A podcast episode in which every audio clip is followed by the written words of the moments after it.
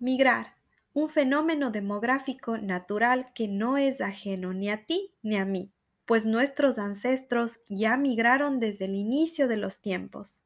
No es ajeno a ninguna región del planeta, a ninguna época, ni al propio ser humano desde sus orígenes. Y no existe un pueblo o nación que no sea heredero o resultante de una gran migración. Pero migrar no es simplemente salir de un lugar para vivir en otro. Implica cerrar ciclos, comenzar de cero y abrirse a una nueva experiencia de vida. Parece simple, pero en la práctica nos topamos con algunas realidades que nos hacen cuestionarnos todo sobre nuestra propia existencia. Hoy te traigo un episodio sobre migración mi experiencia siendo migrante, situaciones que trabajo en la psicoterapia con migrantes, el síndrome de Ulises y algunas recomendaciones para lidiar con este proceso.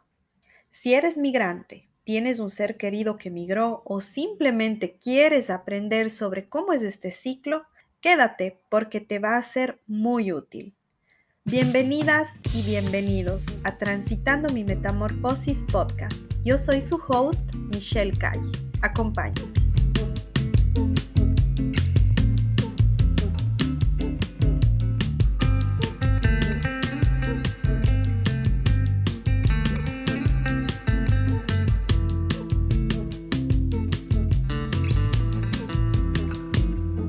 Creo que desde mi adolescencia soñé con migrar Siempre y no sé por qué estuvo en mi cabeza querer salir del país.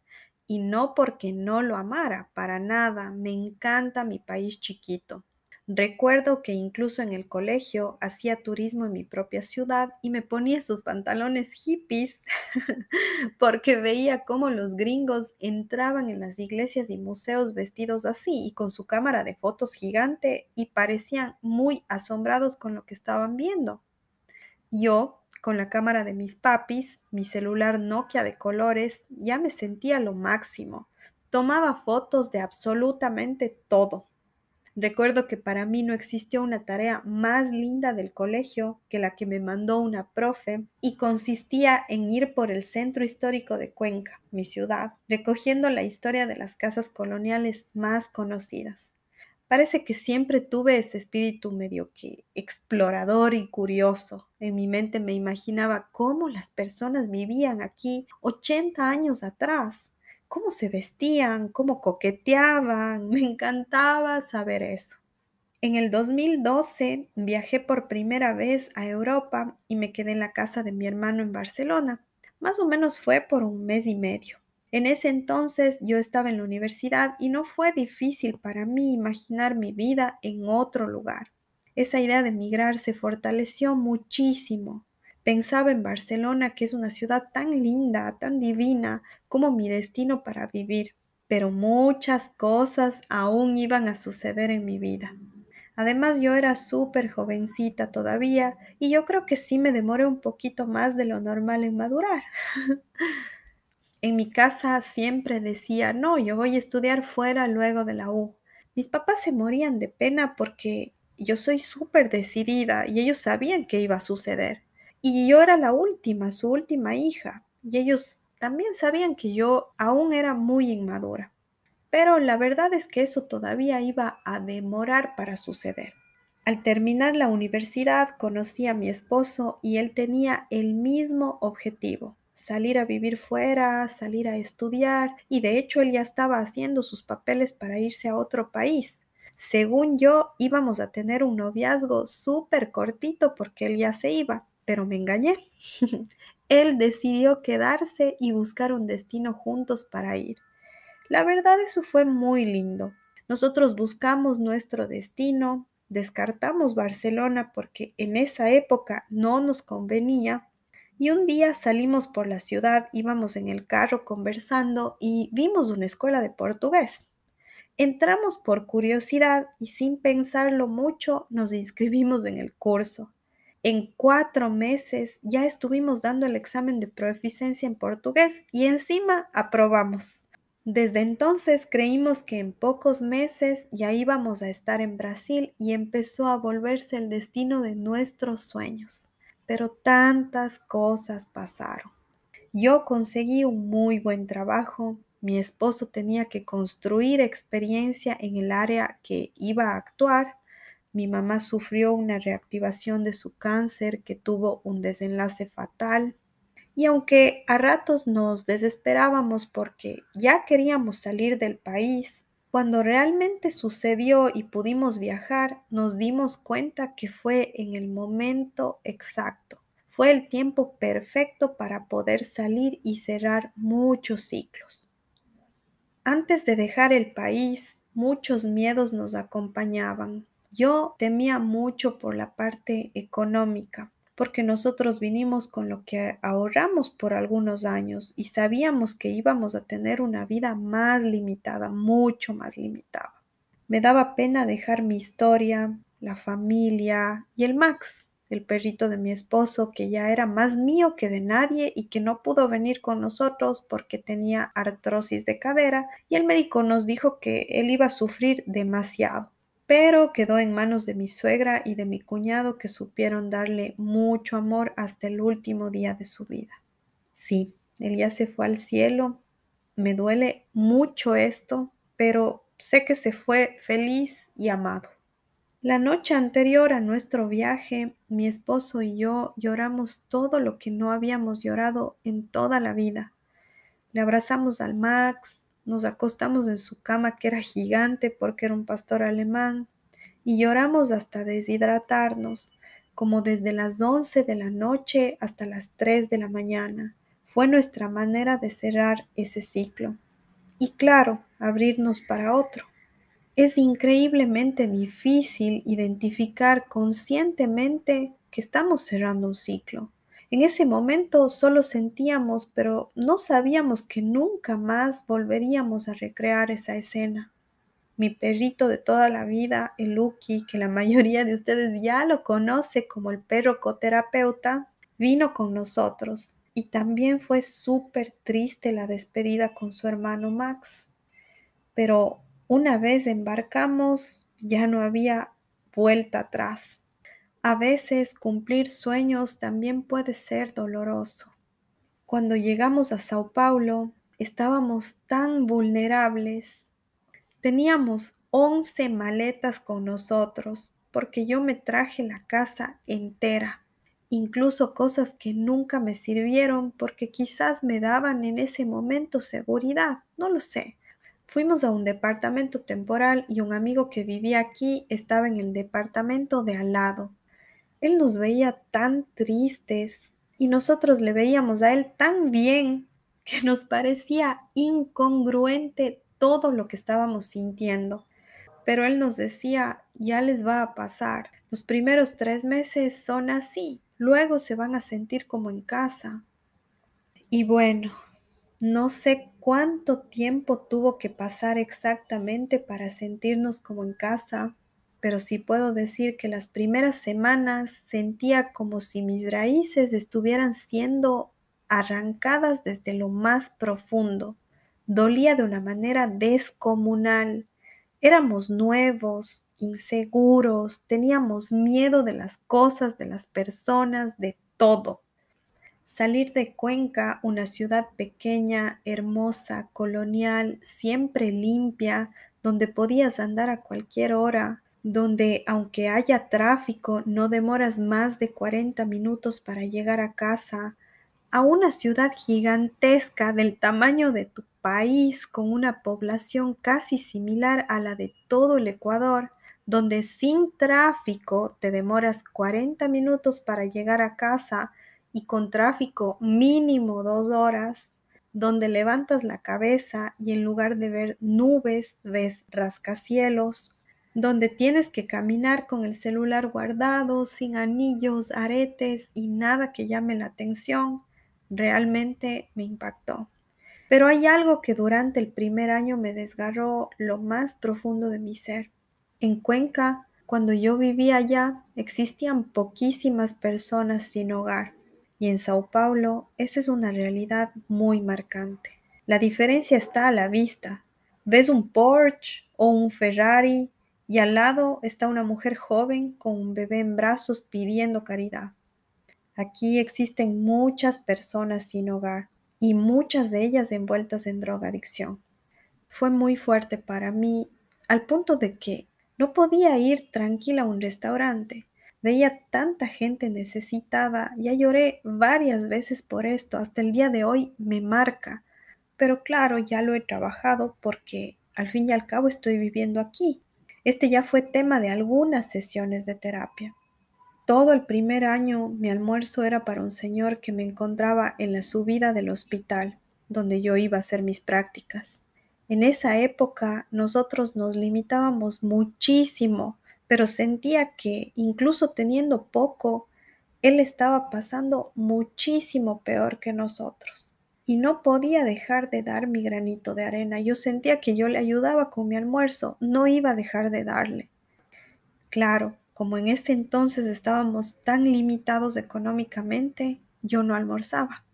Eso se volvió una cuestión bastante fuerte y difícil para mí. Dejando de lado esta realidad tan cruda, Brasil es sinónimo de mucha alegría. Ya había venido varias veces a pasantías, cursos, congresos e incluso fui ponente de un congreso muy importante. Y la verdad es que no todo era malo. Las oportunidades de aprendizaje aquí siempre fueron enormes. Creo que ya al mes comencé a disfrutar las cosas que existen aquí. Empecé a correr por el barrio y eso me ayudó tanto, pero tanto, porque fui conociendo nuevos lugares y además empecé a amar el nuevo paisaje. Y con respecto al paisaje, a pesar de que Sao Paulo es una ciudad conocida como selva de piedra, tiene lugares realmente increíbles. Algo que siempre fue mi prioridad o dentro de mis no negociables, digamos así, era que vivamos en un departamento bonito, no lujoso, pero sí acogedor, porque yo iba a pasar bastante tiempo en casa sola. Yo pedía con vista hermosa y con un pequeño balcón, y así ha sido desde el inicio. Claro que el primer depar medía 30 metros cuadrados. era súper chiquitito, pero era tan lindo, tan bien decorado que comenzó a sentirse como casa. Y la vista es similar a la que tengo hoy porque aquí he visto los mejores atardeceres de mi vida y no quise renunciar a eso. Así que cuando me mudé, busqué un lugar que diera hacia el mismo ángulo. Al fin y al cabo, quisiera tatuar en mi memoria esos atardeceres que tienen tanto significado para mí. Si tú me sigues en Instagram, ya debes haber visto que la vista que yo tengo desde el departamento es realmente de dejarte sin aliento, más aún cuando hay atardeceres increíbles. Migrar es un proceso que aunque sea muy soñado como fue mi caso, cuesta, duele y puede ser complicado. La migración puede ser voluntaria, pero por ser un proceso de expansión, quiebra diversos paradigmas que te hacen cuestionar sobre absolutamente todo. Y es en ese cuestionamiento que te reconstruyes porque la sensación puede ser justamente de aniquilación, de destrucción. Y ojo, que yo vivo una migración soñada, es decir, yo planifiqué, quise, vine voluntariamente. Pero ser psicóloga me ha permitido conocer los diversos tipos de migración y sus realidades. Y la verdad es que no todos la viven de la misma forma. Según la Organización Internacional para las Migraciones, existen algunos tipos de migración reconocidos. La migración irregular, que es el movimiento de personas que se produce al margen de las leyes internacionales. La migración laboral, la migración por motivos climáticos, la migración interna, es decir, de una ciudad a otra dentro de un mismo país, la migración regular, y la migración por refugio que sucede debido a fundados temores de persecución, sea por raza, religión, nacionalidad, pertenecer a determinado grupo social o haber dado opiniones políticas y a causa de dichos temores no querer regresar a su país de origen. Hoy en día atiendo ecuatorianos alrededor del mundo Y aunque resulte admirable, personas con todos estos tipos de migración pasan por mi consultorio online a diario, algunos en la necesidad de conocerse mejor, otros porque querían curar las cicatrices de cuando arrancaron sus raíces y las plantaron en otro lugar, otros para apaciguar los síntomas del duelo, otros porque simplemente no se adaptan y se sienten extranjeros, extraños, migrantes. Me he permitido conocer a fondo casi todos los lados de la migración y me atrevo a decir que nosotros migrantes tenemos muchas cosas en común. Quizás una de las más importantes es el hecho de pasar por un duelo migratorio que es muy diferente a los otros, pero que en sus similaridades percibimos lo vulnerables que podemos ser. El duelo migratorio muchas veces inicia en el momento en el que sabemos que vamos a migrar. Otras veces, cuando ya compras el pasaje solo de ida, con el corazón apretado, la mente toda confundida al no saber cuándo regresas, y si regresas o no, la verdad depende de cada persona. Para mí comenzó cuando mi esposo dio su examen para la residencia médica. Luego de eso viajamos por Ecuador de norte a sur. Mi país chiquito, yo sabía que lo iba a extrañar, pero lo disfrutamos tanto. En mi mente están esos momentos tan especiales, cada paseo que hicimos, el compartir con mi familia, mi hermana, mis sobrinos, eso para mí es sentirse en casa.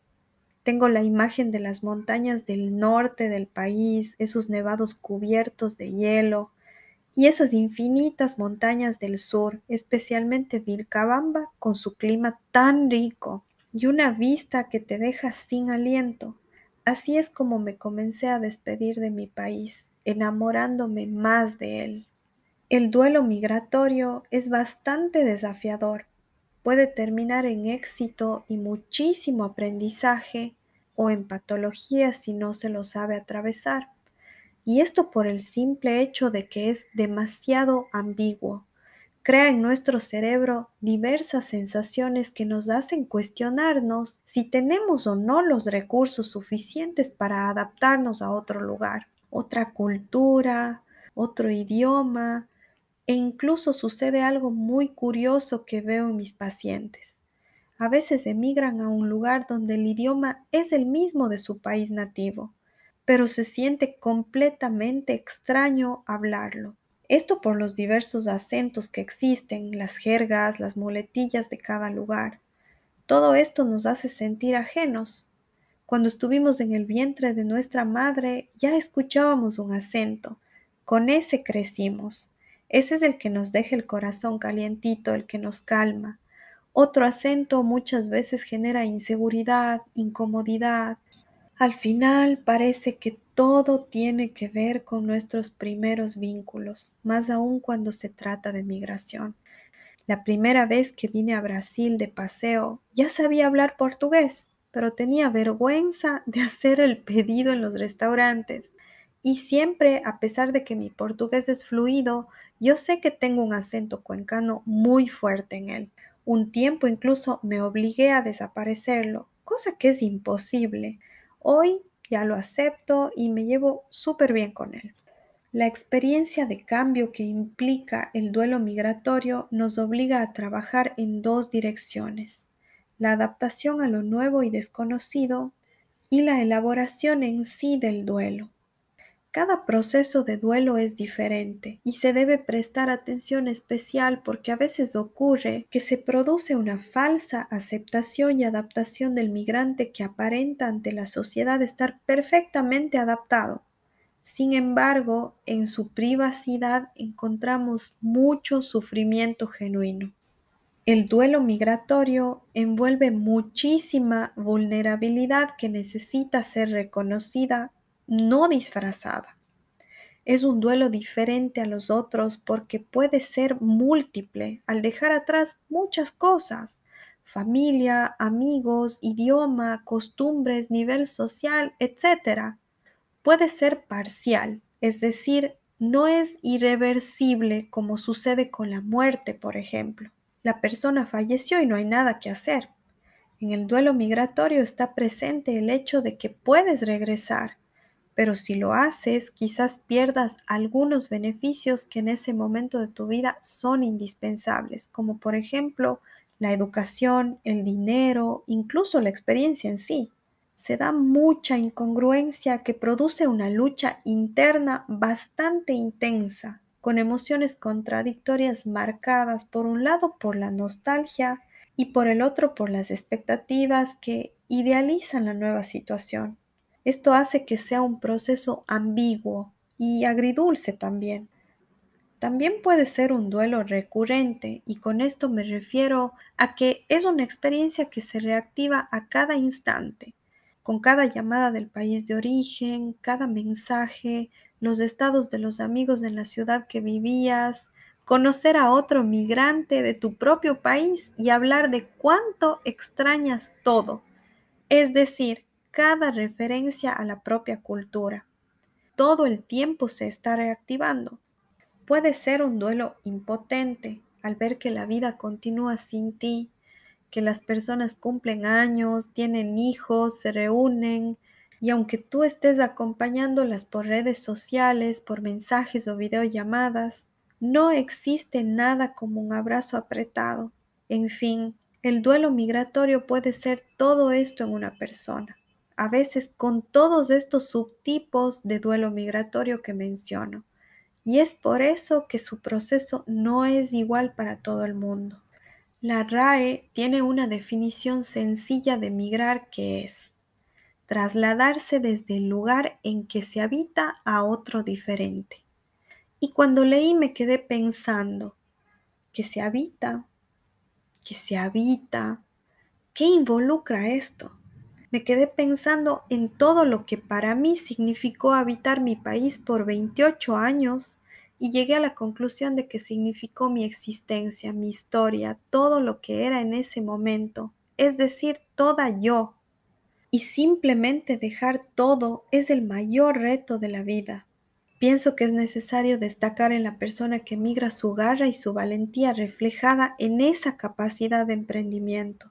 Además, la gestión de la resiliencia a situaciones estresantes.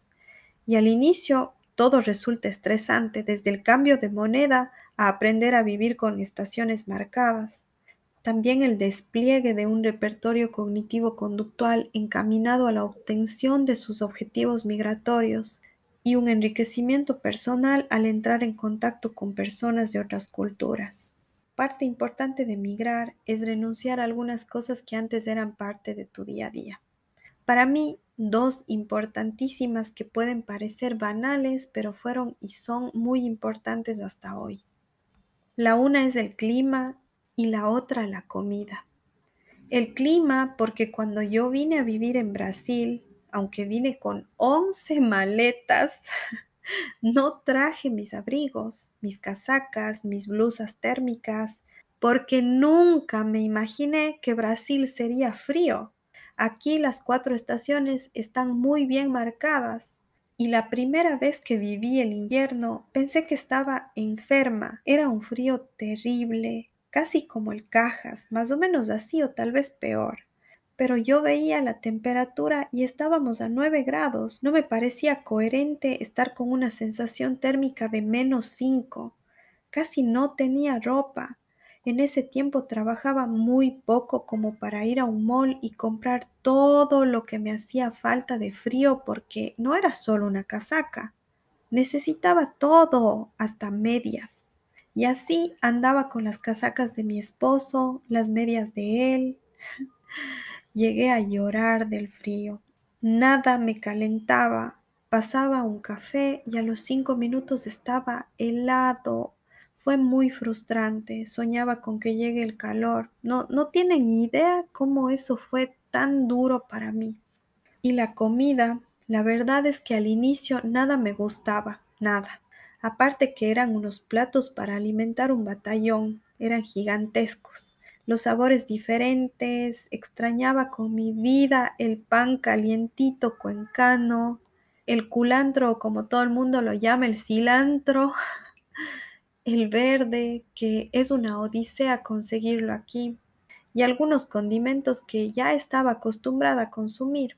Vivía en YouTube viendo recetas ecuatorianas e intentando replicarlas. Un tiempo me convertí en una gran panadera de departamento con un air fryer y un horno diminuto.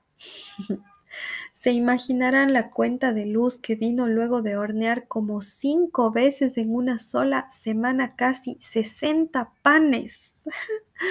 Era mi manera de lidiar con esto. Hoy me río porque sé que en ese entonces solo quería crear un pan con sabor a hogar y no sé cuándo ni en qué momento comencé a amar la culinaria de aquí, los panes de aquí, la diversidad, Comencé a hacer recetas brasileñas, a encontrar lugares con pan de masa madre que no se parecían a los ecuatorianos, pero que, bueno, era un nuevo sabor y me gustaban mucho. No sé cuándo, pero me adapté y hoy aún extraño nuestra comida. Por supuesto que siempre la voy a elegir, pero ya me llevo muy bien con la de aquí. Hablando de comida, hay algo que veo en mis pacientes que migran, algunos de ellos, claro, y es el hecho de que muchas veces utilizan la comida como un desfogue, como para lidiar con algunas emociones o vacíos que realmente no quieren sentir. A veces se trata de tristeza o de ansiedad. Lo veo muy seguido. Y lo que puedo decirte si estás atravesando por esto es que aprendas a reconocer tus emociones y que la terapia puede ser muy útil para ti, te puede ayudar demasiado, pero que estar en terapia involucra un compromiso y cumplir con las directrices y con los tratos que haces con tu terapeuta, porque todo eso no es para el bienestar del terapeuta, es para tu bienestar. Es muy típico en un migrante experimentar la sensación de no pertenecer 100% ni al país en el que vives, ni al país en el que naciste. Olvidarte palabras en español, eso es absurdamente extraño y en mi caso personal me resulta hasta desagradable. También la sensación de que cada decisión que tomas en este nuevo país es como un luto, porque quizás te aleja más de una posible vida en tu propio país. La sensación de no poder expresarte normalmente sin usar palabras de los dos idiomas. A veces las personas piensan que, ay, se está engrandeciendo, ahora se cree mucho porque vive en otro lugar, que todo lo habla en inglés o en portugués. Y la verdad es que no. Es frustrante, es involuntario. Hay cosas que se explican mejor en el otro idioma que en el nativo, pero juro que no tiene nada que ver con una cuestión ególatra. Además, la sensación de que la vida continúa sin ti y que tal vez tú no haces tanta falta, aunque la verdad es que te extrañan, pero te das cuenta de que la vida continúa sin ti.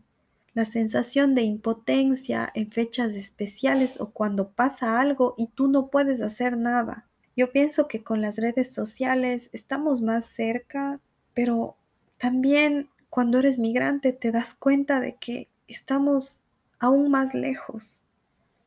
Además del duelo que pasa la persona que emigra como consecuencia de las pérdidas, la tensión diaria que supone la necesidad de adaptarse a un entorno nuevo e incluso a veces hostil puede originar un tipo de estrés llamado estrés por choque cultural. Pero si estas circunstancias adversas se perpetúan con el tiempo, puede aparecer el síndrome de Ulises, o síndrome del estrés crónico del inmigrante y fue Achotegui quien introdujo este término. Él menciona que se produce cuando todo está muy difícil de llevar, pero además cuando existen condiciones difíciles como el rechazo, la soledad, el sentirse perdido porque no es igual llegar a un país por un ascenso en el trabajo y mejorar las condiciones de vida que renunciar y no tener nada no es igual entrar con visa y departamento alquilado que atravesar una frontera y no saber qué te espera. Pero necesitas estar alerta a esto. Bueno, la verdad es que sí. Y te voy a contar cuándo tienes que estar alerta. Si no puedes dormir bien, si te es difícil relajarte, te duele la cabeza o el cuello, te irritas fácilmente, estás en un estado de ansiedad y todo esto que menciono se convirtió en algo permanente en tu vida, es decir, ya tienes trabajo, ya sientes que te adaptaste un poco, ya sabes un poco más del idioma, ojo, porque puede ser que estés pasando por este síndrome.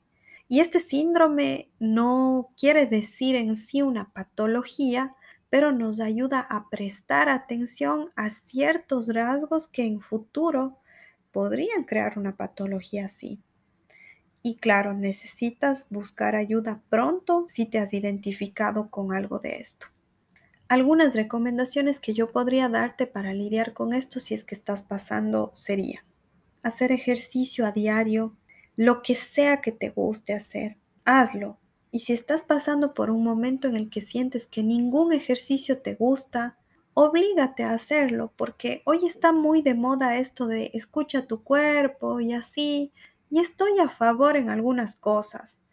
Pero si no hay motivación y te quedas escuchando eso de tu cuerpo y él no va a querer y no cambia esa situación, porque escuchas del no quiero, me da pereza, no me siento bien, obvio, nunca va a cambiar. No esperes que mejore porque no va a ser así. Entonces movilízate y ejercítate porque te aseguro que te va a ayudar. Haz lo que tiene que ser hecho. Construye una red de apoyo, o mejor dicho, algunas redes de apoyo. ¿A qué me refiero? Estás en un nuevo lugar y sé por experiencia que vas a querer interactuar con gente de tu país, sea manteniéndote 24/7 en contacto por WhatsApp con tus amigas o familia, cosa que es buena, pero en este nuevo lugar también existen personas que te pueden hacer bien, que tienes que conocer. Y no te limites a que sean solo personas de tu país o de habla hispana. Está bien conocer gente con quien puedas hablar en español, criticar la comida, las costumbres, desahogarte. Todo hace bien, pero ábrete a conocer gente nativa de ese lugar. Tal vez tengas resistencia, pero atrévete. No importa que no sepas hablar muy bien el idioma o que tengas un acento muy marcado, eso resulta interesante aunque no lo creas. Ábrete a la oportunidad, pueden ser vínculos increíbles. Con esto a mí me pasaba algo interesante. Todos los días yo tenía que pasearle a Lucky y la verdad me daba un poco de miedo, de inseguridad, porque en mi barrio había un grupo gigante de perritos y sus dueños que se reunían a conversar, a jugar con los perritos, y yo tenía un poco de vergüenza de hablar, de soltarme. Incluso a veces esperaba que todos se vayan para yo salir. Esto durante el primer mes que viví aquí. Y después comencé a soltarme, a obligarme a ir. Y fue tan chévere porque incluso me festejaron el cumpleaños del primer año que estuve aquí. Fue hermoso. El grupo que hicimos fue así, muy lindo. Y sin duda para mí fue una red de apoyo. Otra recomendación es ten paciencia, porque esto es un proceso que no solo tú lo vives, Mucha gente también pasa por esto. Ten paciencia contigo, con el lugar y sé autocompasivo. Por último, haz terapia. Créeme que la adaptación con una guía y soporte es muchísimo más llevadera. Previene muchas cosas también. Entonces busca un terapeuta que te acompañe en este proceso, uno que te guste cómo trabaja. Migrar termina siendo un proceso hermoso, no es fácil, es durísimo la verdad. Pero si me preguntas si volvería a salir de mi país, te digo que por supuesto sí. Aunque lo extraño y algún día quiero regresar, todo, absolutamente todo lo que me ha dado este proceso ha sido increíble. Y hay tantas cosas buenas para mí. Quizás las más importantes han sido el autoconocimiento, la independencia, la resiliencia, el empoderamiento, la autoconfianza y, ¿por qué no?, una autoestima positiva. La expansión que te da el conocer sobre otra cultura resulta incluso ser un factor protector neurológico el sanar muchas cosas que a veces cargamos y no nos damos cuenta y el valorar nuestras propias raíces. Yo creo que eso podría destacar de todo mi proceso. Si estás pensando en migrar, hazlo. Si tienes miedo y crees que va a ser difícil, te digo de corazón, sí, sí va a ser difícil, pero realmente vale la pena. Todos deberíamos tener esta experiencia de vida, en mi opinión. Si estás lejos y te identificaste con muchas cosas y si tu proceso está siendo difícil, te abrazo en donde sea que estés. Deseo de corazón que puedas transitar esta etapa de la mejor manera. Mil gracias por llegar hasta aquí. Espero que te haya gustado. No te olvides de dejar tus estrellitas como evaluación del podcast y muy pronto estaré por aquí de nuevo. Un abrazo grande e tchau, tchau.